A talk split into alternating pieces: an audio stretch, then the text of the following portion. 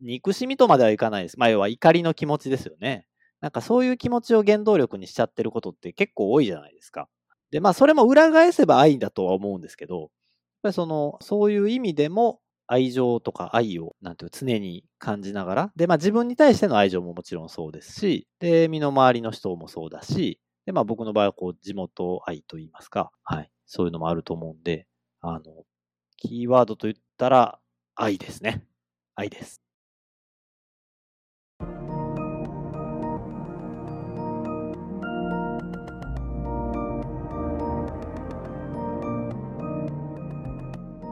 NPO 法人まちづくりエージェントサイドビーチシティのポッドキャスト番組 SB キャストです。この番組は様々なステージで地域活動、コミュニティ活動をされている皆様の活動を紹介、活動のきっかけや思いを伺うポッドキャスト番組です。進行を務めますのは、私、フリーランスとしてプログラミング、アプリ開発、講師、書籍出版などを行いながら、この NPO の理事を務める高道恵です。どうぞよろしくお願いいたします。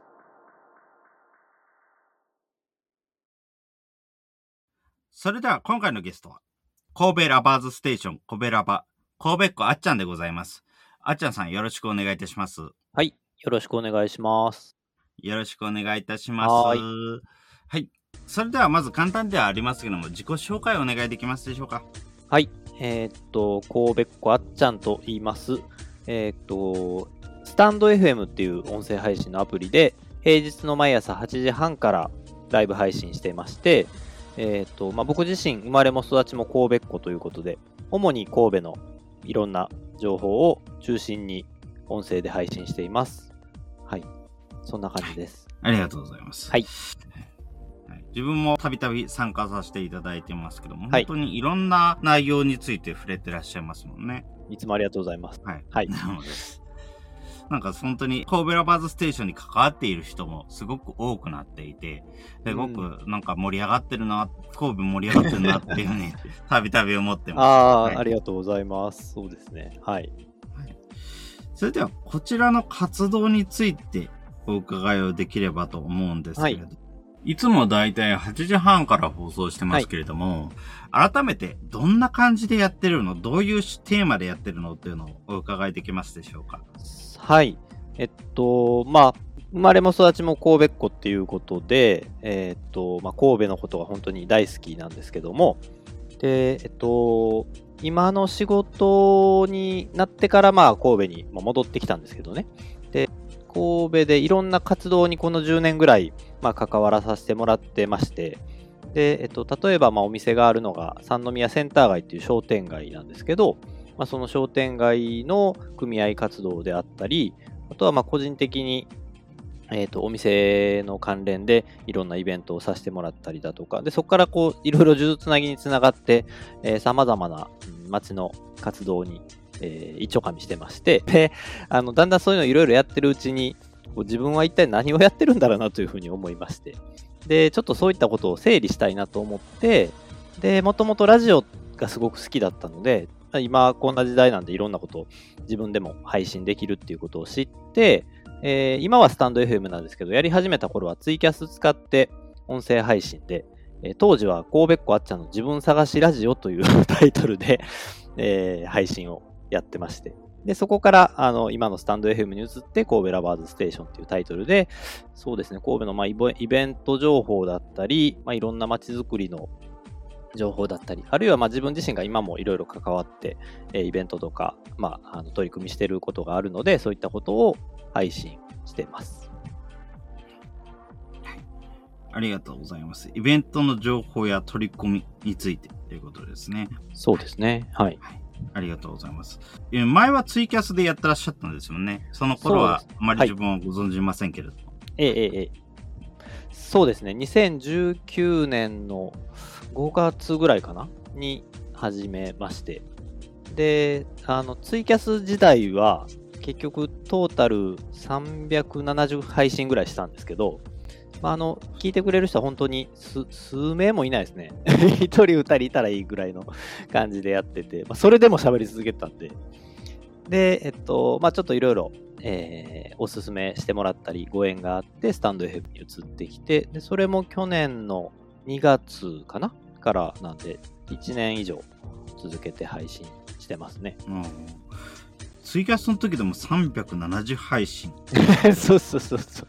すごい数ありますよね。どんだけ好きやねんっていう。はい。うんそうなんです。本当にスタンド FM のに来てからも、すごいたくさん話してら、毎回毎回やってらっしゃるなというのを、すごく見て。まあ、時々自分も後でアーカイブで聞いてるって時もあったりしますけど。あありがとうございます。はい。なんかすごいいろんな話をされてるなというふうに思います。はい。はい。ありがとうございます。そういえば、あとあの、お店についても、お店もやってらっしゃるんですよね。はいはい。そうですね。えっ、と、神戸三宮にあります、三宮センター街っていうところで、えートロフィーと増加を販売している毛利マークというお店をさせてもらってます。はいはい。ありがとうございます。森マークということですね。はい。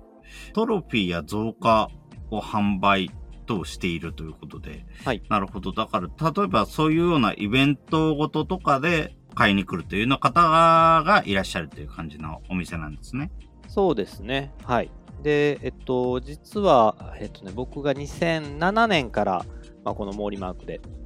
働き出したんですけど、まあ、あの妻の実家なんですけどね。で、えっと、2007年から働き出して、で、まあ、あの結構古いし老舗というか、長い、えーお店なんで、まあ、ちょっといろいろ新しいこともしたいなっていうふうに思ってる中で、えっと、自分とこのトロフィーを使って、えっと、毛利マーク発信で何かできないかなと思って、で、2010年に神戸イクメン大賞っていうイベントを自ら企画してやったんですけど、まあ、そこからなんかこう、いろんな町との関わりとか、ちょっと硬いあれですけど、行政の方と一緒にイベントを企画したりみたいなことになんかな、なんか知らんけどなっていって、で、えー 今に至るっていう、そんな感じなんですけど、だいぶはしょりましたけど、はい。はい。ありがとうございます。はい。イクメン大賞をやられたんですね。そうですね。なるほど2010年なんで、まあ今思えば結構早くやったなと思いますけどね。うん。なるほど。そうですね。はい、でそれが結構注目していただきましてでなんかこいつやるやつやなみたいな感じで目をつけられて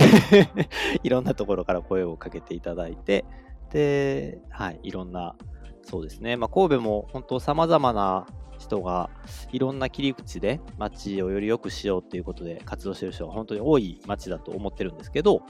まあ、そういう活動をされてる人に、まあ、一緒に協力してっていうことでしたりだとか、まああとは僕自身もその何かしら、なんていうかな、新しいことを始めるっていうのも、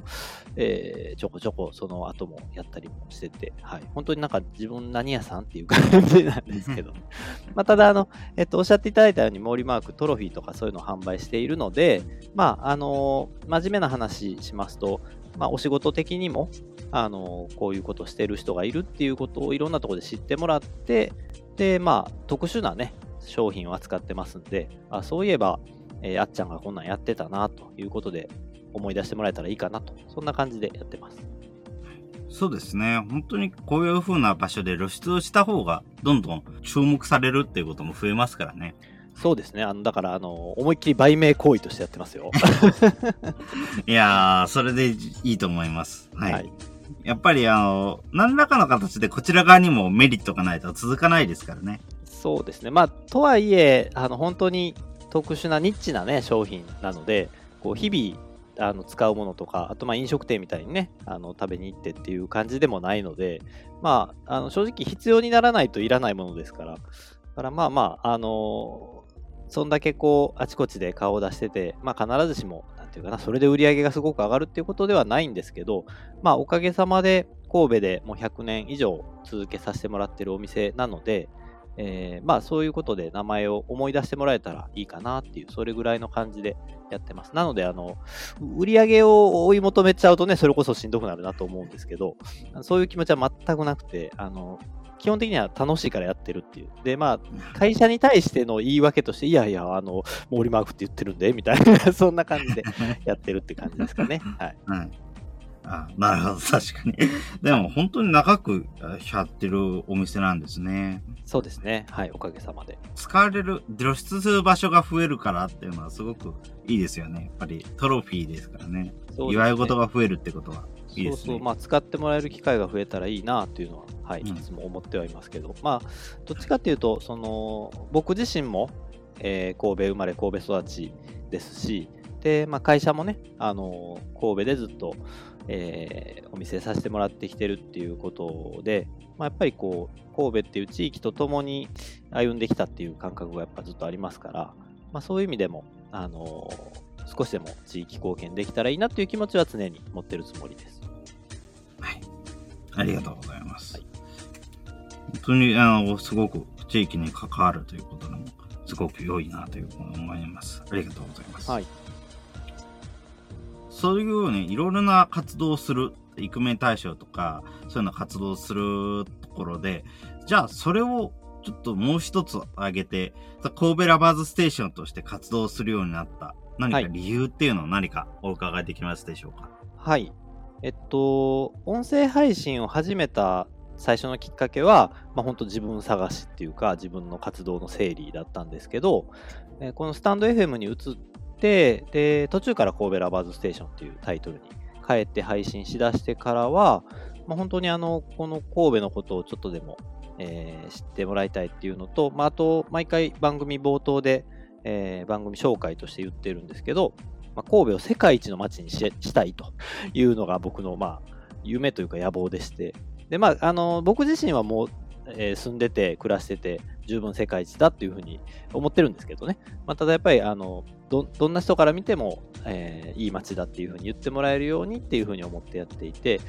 で、あの、いろんな発信を増してます。で、あとは、あの、神戸に、えーまあ、ずっと住んで、で、毛利マークに来てからももう15年ぐらい経ちますけど、まあ、やっぱり神戸のいろんな人たちといろんな話をしてる中で、まあ、震災以降ですかね、やっ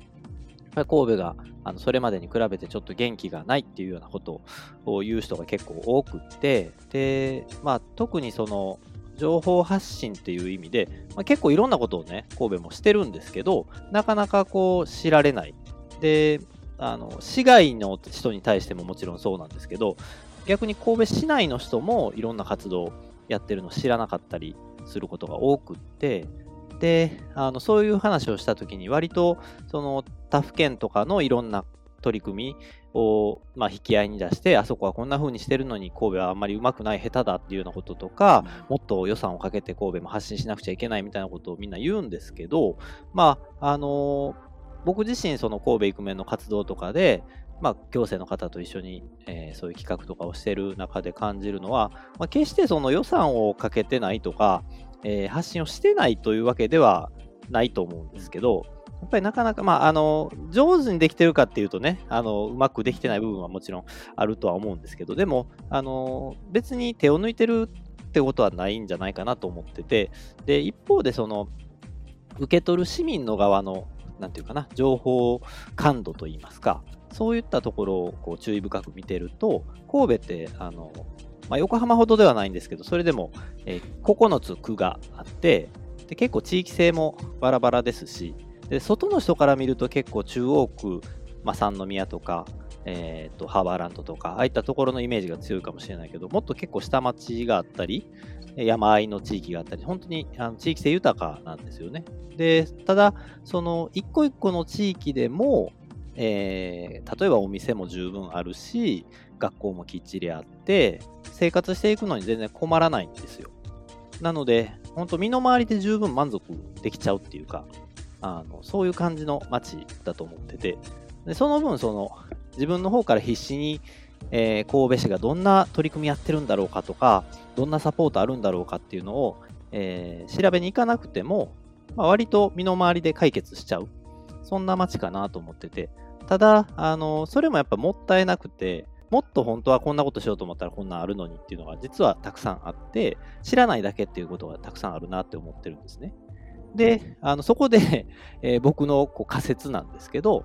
あの発信側のその、まあ、行政とか、まあ、いろんな会社とか、えー市内のそういうこう発信側をどうにかするよりも、受信する市民の、えーアンテナ感度をもっと上げていった方が手っ取り早いんじゃないかという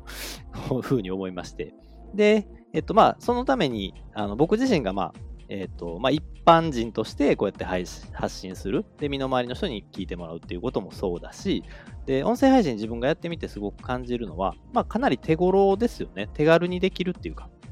特にスタンド FM なんかスマホ1台あればすぐに始めれるので、だから僕以外にも、あの僕のまあ身近な知り合いとかにこう音声配信のやり方とかあの楽しさを伝えていって配信発信する側の人を増やしていけばいいかなと。で発信していくとあの高見さんもまあいろいろあのなんていうかな発信されててあのきっとあのいろいろネタ探しをまあしてると思うんですよ。発信、いざ発信しようと思うと。だから、あの、発信者、配信者になることで、えー、結果的に、こう、情報感度が上がっていくっていうか、配信するためのネタを探すようになって、で、その結果、そのいろんな神戸市とか、えー、市内の企業が発信しているようないろんなことを、えー、受け取る感度が上がるかなっていうふうに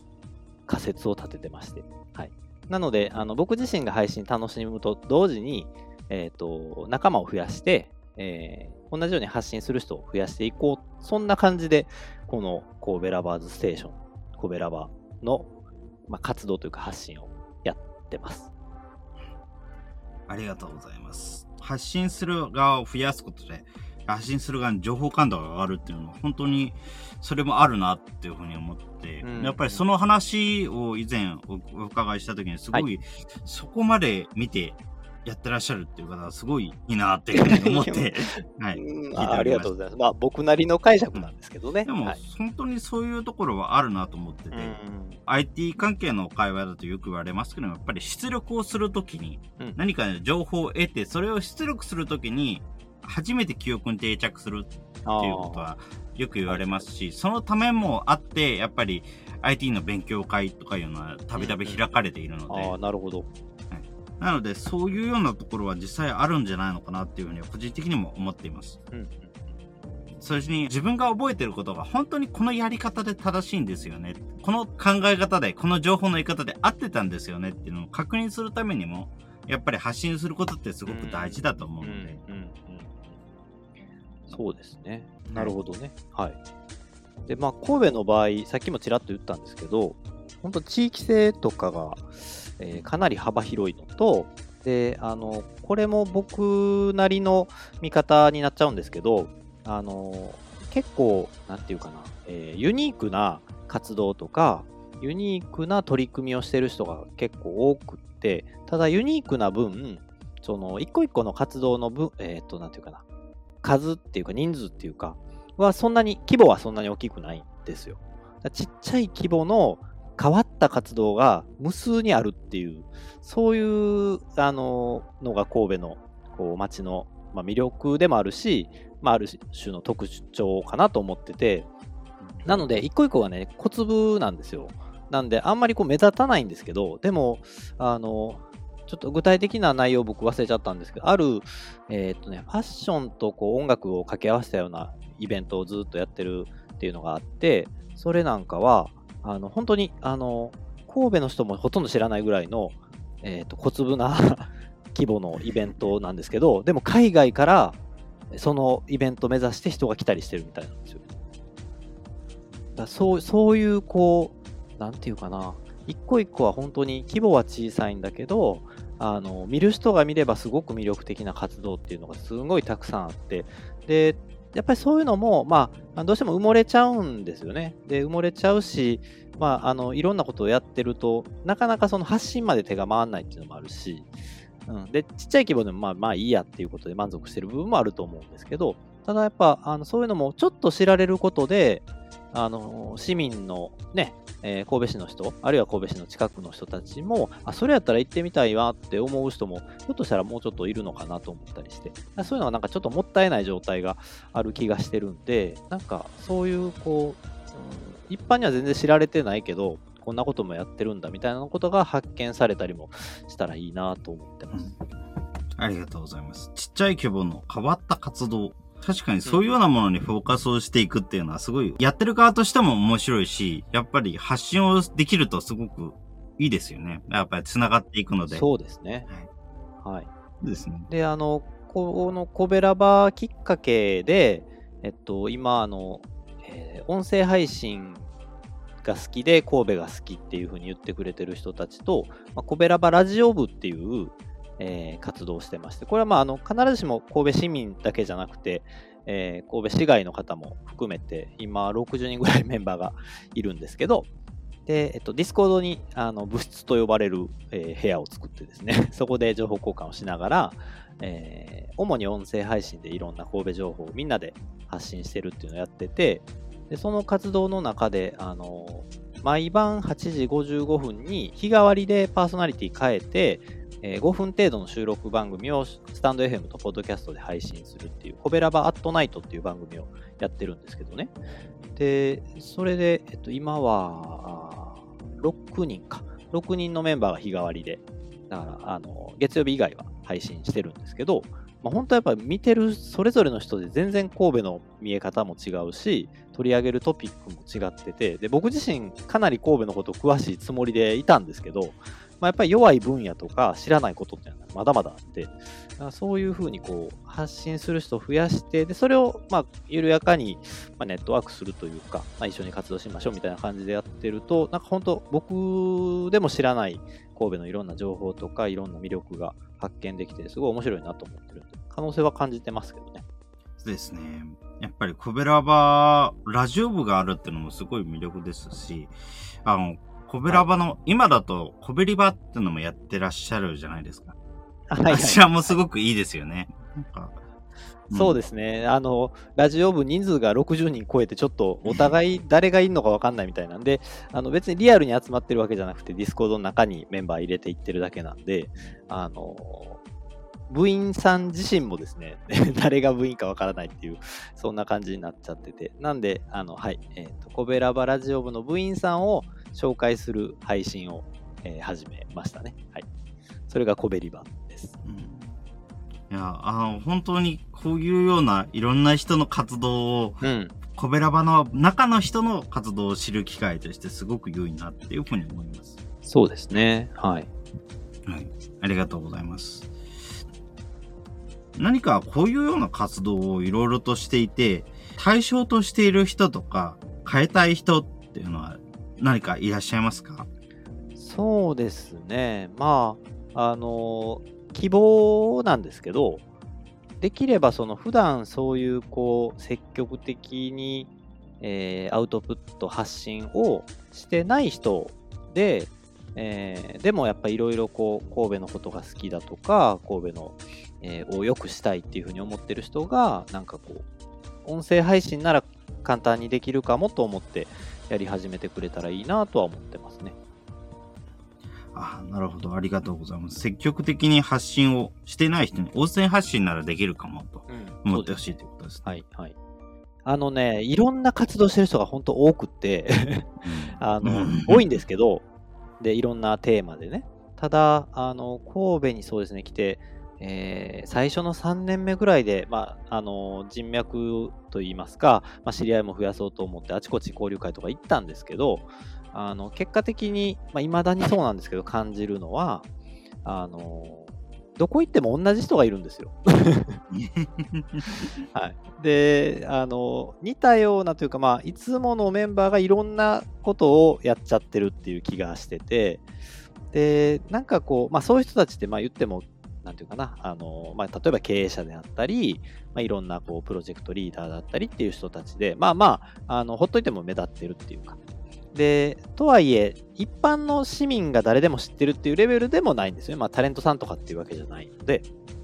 なんですけど、あの、なんかやっぱふとこう疑問に思ったのは、その、いつも同じ人がいろんな課題に取り組んでるけど、それが全然こう一般の市民にこう浸透してない。なんかすごい意味ないっていうと言い過ぎなんですけど、もったいないなって思ってて、なんでなんかいろんな活動するにしても、まあ、僕自身もそのイクメンもそうですし、まあ、商店街のいろんな活動とかもそうなんですけど、いろいろ活動するときに、まあ、できればと思って気をつけてるのは、あの、本当そういうこう、普通の人っていうか、一般の人が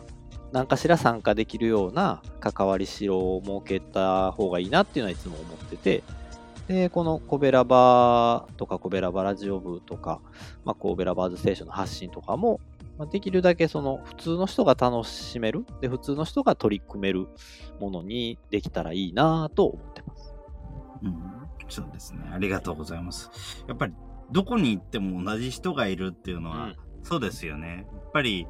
活動してる人って実はそこまで多くはなくて、そうそうそう結そう構同じ、いろんなところに同じ人がいるっていうのは、実際いろんな場でも自分も体験しています。だからこそやっぱり一般の人でも音声発信なら関われるかもっていうような場っていうのがあるとすごくいいなと思いますし、はい。はい。やっぱりそういうような場としてうん、スタンド FM もちょうどすごくそういうような人に使いやすいサービスではあると思いますしうん、そうですね。それはすごく感じますね。はい。ですよね。多分ブログとか文章で書く方が得意っていうような人もいるし、逆に音声の方が得意っていう人もいるし、うん。いろんな人がいますので、やっぱりそういうような人のが関われる窓口、今まで文章を書くところは結構いっぱいあるので、そうですなんだかね。ノートとかもありますし、はい。はいそういうようなサービスでなんかちょこちょこと書き連ねるっていうのがいっぱいあるんですけど、うんうんうん音声でやろうっていうのは、一人だとなかなか難しいので、やっぱりそういうようなところに、そういうような時に寄れる場所っていうのがあるっていうのはすごく良いんじゃないかなっていうふうに思います。で、やりだしたら、あの、文章よりも音声の方が、まあ、気楽にできるっていうか、僕もブログも書いてたことあるんですけど、やっぱりこう、まあ、慣れてきてもやっぱね、しっかり記事書こうと思ったら、まあ、書き直したり、なんやかんやして、で、リンク貼ってきてとかってすると結構やっぱ時間かかるじゃないですか。で、あの僕の場合だけなのかもしれないけど、音声の場合は、まあ、割とこう、もう取って出しと言いますか、あのそんなにこうがっつり編集かけなくてもそれなりのものができるかなっていうのもあるし、で実際コベラバラジオ部で、えーっとコベラバアットナイト担当してくれた人の中にも、あの全然その、えー音声配信初心者で、もうなんなら、あのまあ、インスタとかはやってるけど、みたいな感じで、本当まあ、まあ、みんなもちろん素人ですし、その初心者の人で、えーやってくれてて、で、だから最初はね、全然こううまくいかないんですけど、あの毎週毎週やってるうちにだんだん、まあ、時間も収まるようになってくるし、で、やり始めると、えっ、と、スマホの編集アプリとかも使えるようになってきてっていう風に、まあ、割とスキルアップもしやすいし、教えたりもしやすいかなっていう風に思ってるので、まあ、本当取り組みやすいと思いますけどね、音声配信。ああ、なるほど。スキルアップにもそうですよね。繋がっていきますよね。うんうん。まあ、確かにそうですね。ブログってやはり時間はそれなりにかかるので、やっぱり訂正ができてしまうからっていうのもあるんですけれども、はい。多分音声に比べるとやっぱりどうしても時間がかかってしまう。うんえー2000文字だと大体1時間とかそのぐらいね、かかりますよね、そうそう。大変なんですよね。だから、そんだけの分量多分喋って、ね、まあ、例えばライブ配信なら本当に2、30分その喋っちゃえば終わりみたいな。自分も音声で自分も大体毎日なんか投稿はしてますけども、それでも3分のお話をするのに、まあネタは箇条書きでちょこっと書く程度で、うんうんうんそれでも最大で30分ぐらい、よほどあの編集に手間取ったり、うんうんうんなんかの入力に手間取ったりしたらちょっともうちょっと時間かかってしまうんですけども、でも基本は30分ぐらいで終わるし、時々何かイベントについて振り返りで15分話すっていう時もやりますけども、それでも長くて20分、そちらの方は編集はしないっていう方針なので。なのでそれだと本当に15分、20分っていうぐらいで終わるっていうのがすごく魅力的だなというふうに思うので、でなんか、聞く方もね、その配信をまあ結構するようになって、ポッドキャストとかも割とよく聞くように、まあ、なったんですけど、やっぱり、あのーまあ、ながらで聞けるっていうのもありますし、で、なんかこう、文章で読むのとはまた違う、でも、なんか、それなりに伝わるっていうか、あの、そんな感じもするので、なんかインプットとしてもすごい、こう、いいかなとは思ってるんですけどね。そうですね。ながらで聞けるっていうのは本当に音声のすごい有用なところだなというふうに思います。そうですねやっぱりブログだとすごい興味のある分野については読むけど、そこまで興味ないことについてわざわざ読まないっていうようなことは多いと思う。そうですね。で、なんかそういう偶然の出会いとかもないですもんね。だからね。自分がこう知りたいことに行っちゃうんで。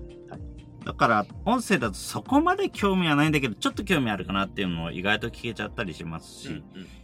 だからそういうようなところから新しいものに気づくとか、うん。ほとんどながら聞きで頭の中にあまり定着しなくても、あの聞いたことがあるっていう風になるだけでもすごい違う。そうそうそうそうそう。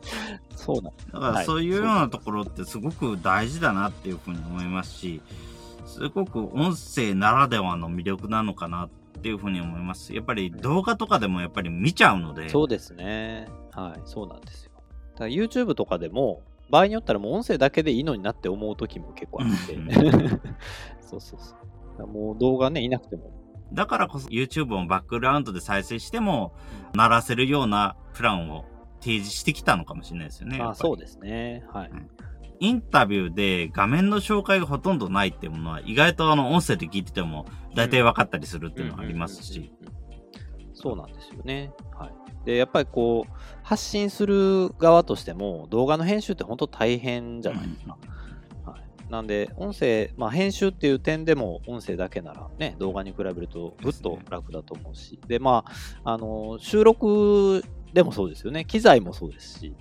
から、まあ、やっぱりなんか YouTube が今、ね、主流というか、まあ、YouTuber っていう言葉があるぐらい主流にはなってるので、なんかこう、あの、新しく発信取り組もうと。で、まあ、Twitter とか SNS もやってるし、次何かなっていう時に、割と次じゃあ動画 YouTube ってなりがちですけど、まあまあハードル高いと思うんですよね。うんで、結構その初期投資ね、しっかりして、機材揃えたとしても、いきなり見られないじゃないですか、YouTube でも。結構その、あの、最初のあかんかった時のショック結構でかいんちゃうかなと思うし、で、やっぱりこう撮るのもね、そうやってこう、編集するのも、なかなか時間もかかるから、なんかよっぽどそれこそ好きじゃないと、動画は続かへんのちゃうかなと思って、それに比べてもやっぱ音声は取り組みやすいなって思ってます。そうですね。やっぱり YouTube だと特にあのここ最近例えばサムネイルに凝らなきゃいけないとかいろいろとありますのでやっぱり生地使ってる人が多いので、ね。その中から注目されるってだけでも相当なハードルですしやっぱりあとはあの発信者にも結構安全なんじゃないかなっていうふうに個人的には思っててああ、音声ですか？例えば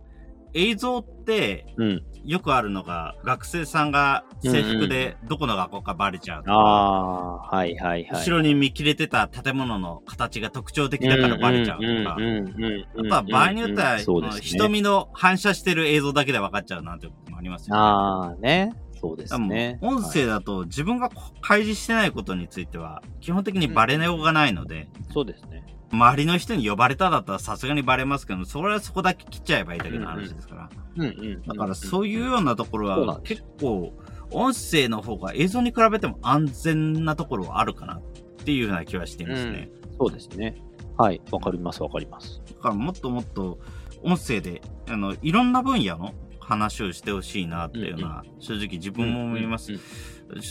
はい。自分もそちらから山越えて向こう側の三田市のハニー FM とかも、ポッドキャストで配信してるんで聞いてますけども、はいはいはい。あの小学生、中学生の活動内容とかも、たまに特集でやってるので、はいはい。あ、今の学生さんってこういうこと考えてんだとか、今ここまでやってるんだ、うんうん。プログラミングの教育とかも、え、ここまでのレベルでやってるんだ、すごいなとか、うんうん。そういうような話を聞けたりするので、やっぱりそれって、うんあの、やっぱりなかなかこういうような音声の媒体じゃ聞けないですよね。そうですね。本人の声で肉声でね、聞けますもんね。それをね。だからそういうようなものを、もっといろんな分野のものも聞ければいいな。まあ、ポッドキャストだと割と有名どころで農業とか、歴史とか、あとは食物の、食べ物の歴史とかもね、触れられてたりするものありますけれども、やっぱりそういうようなものが、あのもっともっと細かい分野で、例えば本当に絵の具とか、美術とか、音楽とか、はいはそういうような分野でいろいろあ。とうんポッドキャストが出てくれれば、音声配信が出てくれればいいなっていうね、思いますね。はい。ありがとうございます。えこういうような活動、いろんな活動を通していて、最終的に目的としていること、何かあれば、こちらもお伺いできますでしょうか？そうですね。あのーやっぱりこう、神戸っていう街の魅力をもっともっとこう発信していって、で、まあ、僕自身も知らなかったような魅力を発見して、で、それがこう、なんていうかな、あの、まあ、世界に発信されて、で、神戸っていい街だねっていうのが誰もがあの言ってもらえるような。で、結構ね、あの、漠然としてるんですよ、神戸の魅力って。で、さっき言ってくれた神戸リバとかでも、あの、部員のみんなに神戸の魅力は何ですかみたいなことを聞くんですけど、まあ圧倒的におしゃれっていうキーワードが多くて、おしゃれだけかーいと思う部分はあるんですけどね。まあ、それはそれですごくね、あの、いい褒め言葉だと思っているものの、ちょっとこう、なんていうかな、あの、もう少しこう具体的な、えー魅力であったり、具体的なその取り組みだったりみたいなものがもっとあの知られたらいいなっていうふうに思ってるので、そうですね。なんで、あの、ま、漠然とした言い方では神戸を世界一っていう言い方をしてるんですけど、今ある、すでにある魅力的なあの街のさまざまな、ま、出来事もそうだし、活動もそうだし、まあ、一番いいのはやっぱ人ですね。あの本当面白い人がたくさんいると思うので、そういう人たちがちょっとずつでもこう世に知れて、でなおかつそういう人たちが緩くネットワークしていって、でこう協力できたり、まあ、お互いにこう参加し合ったりみたいなことができたら、まあ、どんどん街の魅力がアップしていくかなっていうふうには思ってます。はい。ありがとうございます。神戸の魅力を発信したり発見していったり。本当にそうですね。おしゃれだけじゃない良さっていうのは し聞いていきたいですよね。そうなんですよ。はい。まあいいんですけどね、おしゃればいいんですよ。そういうような言葉とね。ね、まあ確かに。でもまあ、おしゃれをもうちょっと噛み砕いてなんか聞いてみたいなっていうのもありますよね。そうですね。実はなんかそれぞれ思ってるおしゃれが違うっていうのもあるし、でもっと言うとおしゃれではないけども、結果的におしゃれになってるっていうか、そう、なんかなんかものすごい泥臭いことやってるんやけど、神戸でやることで結果的におしゃれに見えてるみたいなこともあるかなっていう気はしてるので、あのー結構掘り下げると面白いかもしれないですけどね。うんそうですね。なんか、そういう掘り下げもしていけるといいですよね。うん。そうですね。はい。ありがとうございます。これらの活動を通していて、何か課題に感じていることっていうのは何かありますか？そうですね。まあ、あの本当はそういう普通の人に関わってほしいって思っているものの、まあ、やっぱり、あのなんていうかな、えー関心のある人でないとなかなかね、音声配信始めようっていうふうにならなかったり、で、逆にですね、えっと、今までいろいろこう活動とかの中で知り合ったリアルな、えー活動リーダーさんたちというか、今そういうのいろいろやってる人たちに、この神戸ラバーズステーションスタンド FM でやってるんですっていう話をしても、なかなか聞いてもらえないんですよ。あ だから、はい。なんで、あのまあ、最初に高見さんがすごく盛り上がってるっておっしゃってくれたんですけど、確かにあの僕自身、スタイフでコベラバを続けてて、えースタンド FM の中とか、まあ、そこを中心にして、コベラバラジオ部だったりとかの取り組みとしては、まあ、すごく盛り上がってきたなと思ってるんですけど、そういう盛り上がりをなかなかその従来のリアルな、まあ、身近な人とか、えそういういろんな活動してる人とかに伝えても、なかなかピンと来てもらえなくて、これ本当難しいなと思います。なんか独特のこう盛り上がりもあるんだろうなって思うし、ちょっとこう気をつけなくちゃいけないのは、あの、えーコベラバラジオ部なんかまさにそうなんですけど、あの、まあ、結局どんどん内輪になっちゃうっていうかな。あの、そういう危険性ってあるじゃないですか。だからその辺がちょっと気をつけなくちゃいけないなとは思ってるんですけど、えーなんで、もうちょっとね、その、リアルな身近な知り合いに、でも、あやってるよねっていうのを、こう、知ってもらって聞いてもらえるようになったらいいんだけどなーって、なかなかそれを伝えるの難しいなーとは思う。そうですね。わかります。やっぱり普通の人に関わってほしいっていうのはありますね。はい。そうですよね。で、あの、本当ね、身近な友達とかに、いや、こんなんやってんねんって言っても、ふーんって、すごいねーで終わっちゃうんですよ。わかります。あ まあ、あの、聞聞いてよねって思うんですよ。なかなかね。まあ、あの僕の場合は、えっと、平日の毎朝8時半にライブで、まあ、主にやってて、まあ、アーカイブはしてるんですけど、まあやっぱり、あの、ライブ中心なんで、その時間帯にね、あの、耳が開いてないっていうのは、まあ、あるのかなと思うんですけど、でもね、ながらでも本当だったら聞けると思うんですけど、まあ、なんか、なんていうかな、聞いてもらえないんで、なんかうまいこといかへんもんかなと思ったりはしてます。まあ、うん、無理に聞かせるもんでもないしね。そうですね。確かに。はい。うんここ、やっぱり、せっかくならば身近な人に聞いてほしいっていうのはすごく思いますし、じゃあどうすればいいのかなっていうのはありますよね。そうですね。まあ、うん地道にやるかなとは思うんですけどね。例えば、あの、なんていうんですかね。まあ、一応、こう、チラシ的なものは作っていて、はい、うん。あの、こんなやってますって言って、QR, QR コード乗っけて、ここから行けますみたいな感じにはしてるんですけど、まあ、特にスタンド FM の場合は、あの、一応ね、URL があれば、アプリなくても聞けるんですけど、やっぱり通知を受け取ったりコメントしようと思うとアプリを、まあ、入れた方がいいっていうのがあるじゃないですか。なんでどうしてもそのアプリ入れるっていうのも結構、あの、僕なんか結構すぐ入れちゃうんですけど、やっぱりね、人によってはもう1個アプリ増やすのもちょっとって抵抗あるっていう人もいると思うますので、まあそ、のね、専用のアプリで聞くっていうのもハードルなのかなと思ったりはしてるんですけど、まあでももうちょっと聞いてもらえたらなと思ってます。確かにそうですね。やっぱりアプリを入れるっていうのはハードルってもちろんあると思いますけれども、とはいえ、もうちょっと気軽に使ってみてほしいなっていうのはありますよね。そうなんですよ。そうそうそう。はい。自分も地元のイベントで、なんかスタンド FM 紹介されて、まあ、その前からいろいろスタンド FM の話は聞いてたんで、あ、じゃあ、いい機会だしやってみるか、ぐらいの気持ちでやったんですけども、多分実際、その場にいた他の人にはあんまり、うんあ。んまり反応なかったのかなっていうような感覚はあったので、そうですね。はなので、それをもうちょっといろんな人に、もう本当に盛り上がってない人に届けたいなっていう気持ちはありますね。い。まあ数打つしかないかなとは思いますね。まあだから、あの、もちろんね、えっ、と、そういう風な伝え方をして、で、そこから聞いてくれるようになって、で、僕の配信だけじゃない、まあ僕の配信を聞きに来てくれてる別の配信してる人とかを聞きに行ったりっていう人も、まあ中にはいるので、まあ、あの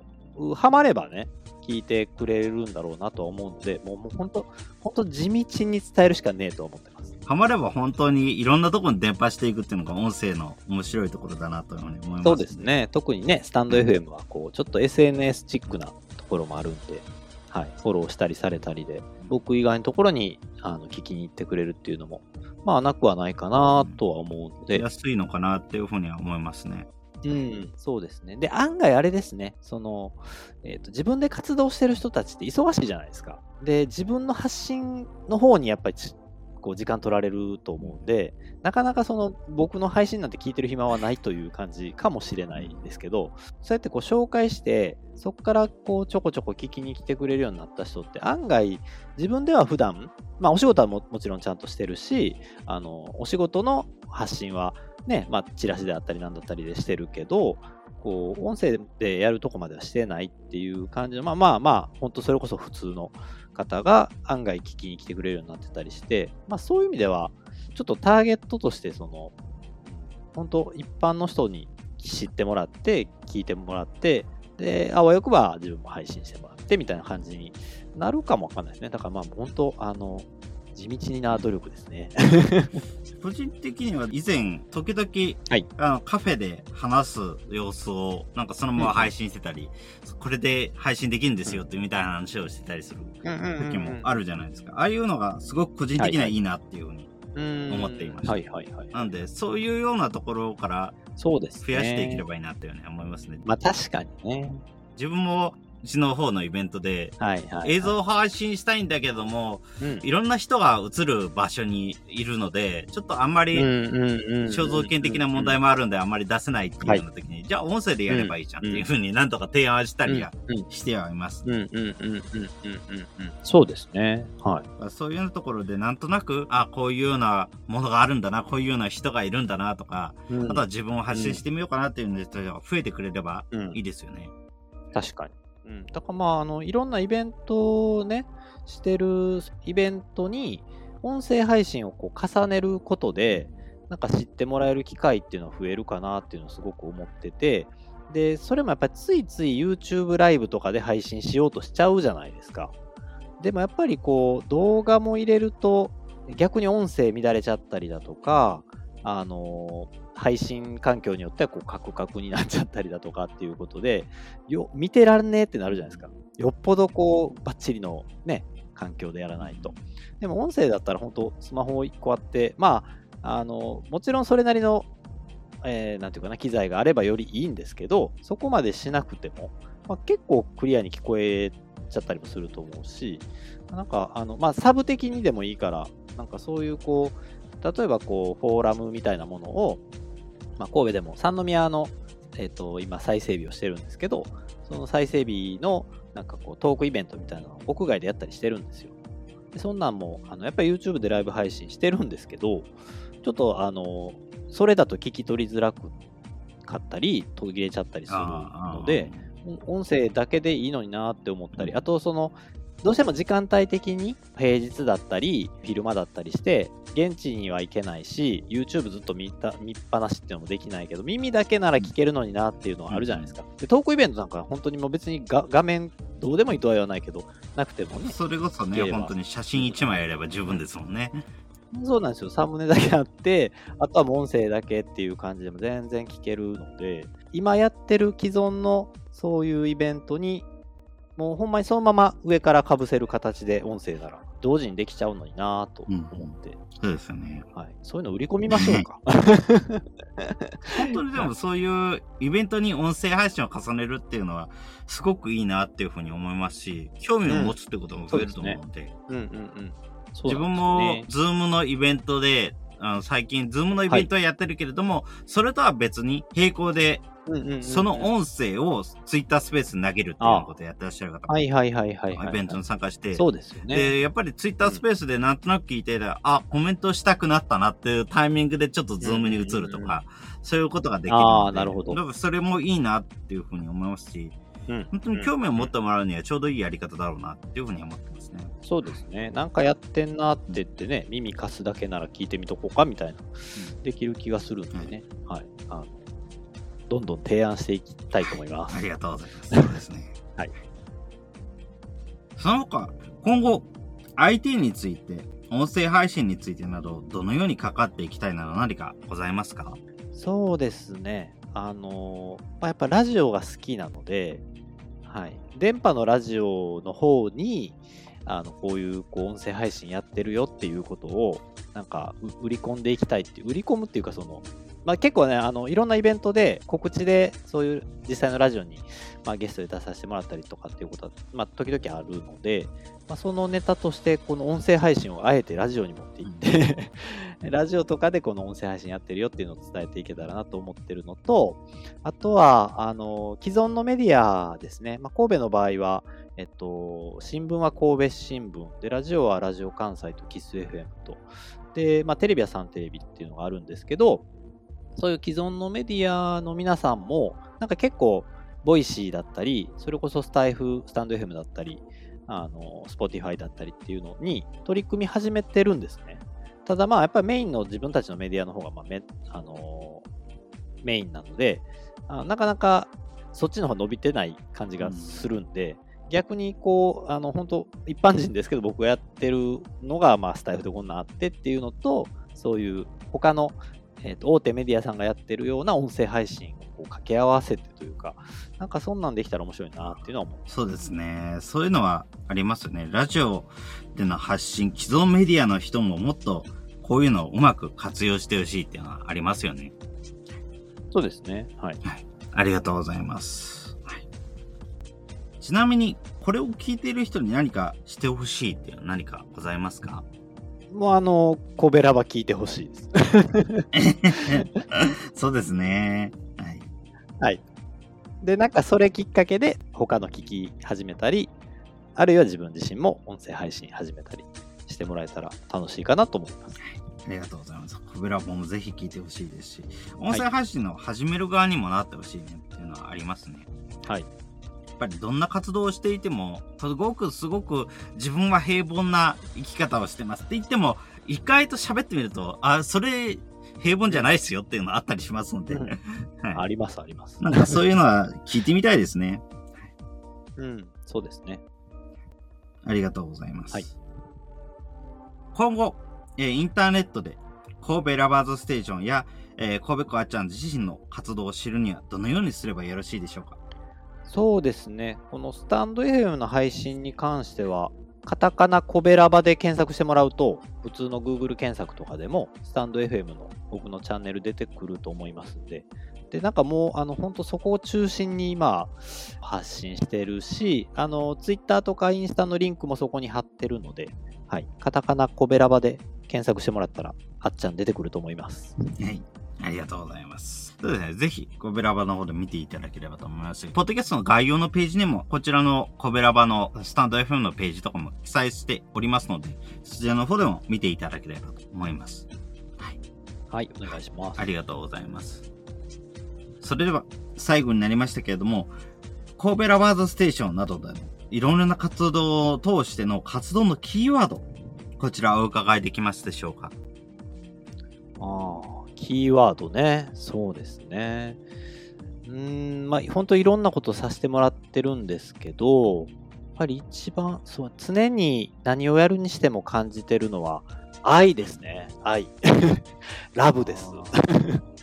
はい。なんか、結構、こう、いろいろ活動してる方々見てて、ちょっと残念だなって思う時があるのは、割とこう、あんなんしてほしくないっていう、まあ、反対する気持ちとか、憎しみとまではいかないです。まあ、要は怒りの気持ちですよね。なんかそういう気持ちを原動力にしちゃってることって結構多いじゃないですか。で、まあそれも裏返せば愛だとは思うんですけど、やっぱりその、そういう意味でも愛情とか愛を、なんていう常に感じながら、で、まあ自分に対しての愛情ももちろんそうですし、で、身の回りの人もそうだし、で、まあ僕の場合はこう地元愛と言いますか、はい、そういうのもあると思うんで、あの、キーワードと言ったら、愛ですね。愛です。そうですね。やっぱり何らかの愛着、何らかの分野に対する愛着っていうのが、全ての始まりになってくると思いますので、やっぱりそこは大切にしていきたいですね。はい。ありがとうございます。はい。その他何か、これはぜひ言っておきたいということ何かございますでしょうか？そうですね。この配信がきっかけで、たくさん神戸に遊びに来てくれたり、まあ、僕に会いに来てくれたりっていうことがあ実際起こっていて、まあ、これからもどんどん遊びに来てほしいなと思ってますので、あの聞いていただいて、神戸のことを知っていただいて、ぜひあの実際に神戸に訪ねてきていただけたらなと、もう本当にあの全力で神戸の魅力をお伝えして楽しんでいただけるようにしますので、はい、ぜひ遊びに来てください。はい、ありがとうございます。ぜひね、本当に、ここでいろんなところで神戸知って、興味を持って、そちらの方に行っていていただきたいですよね。はい。ありがとうございます。はい、それでは、今回のゲストは、神戸ラバーズステーション、神戸子あっちゃんでございました。あっちゃんさん、ありがとうございました。はい、ありがとうございます。ありがとうございます。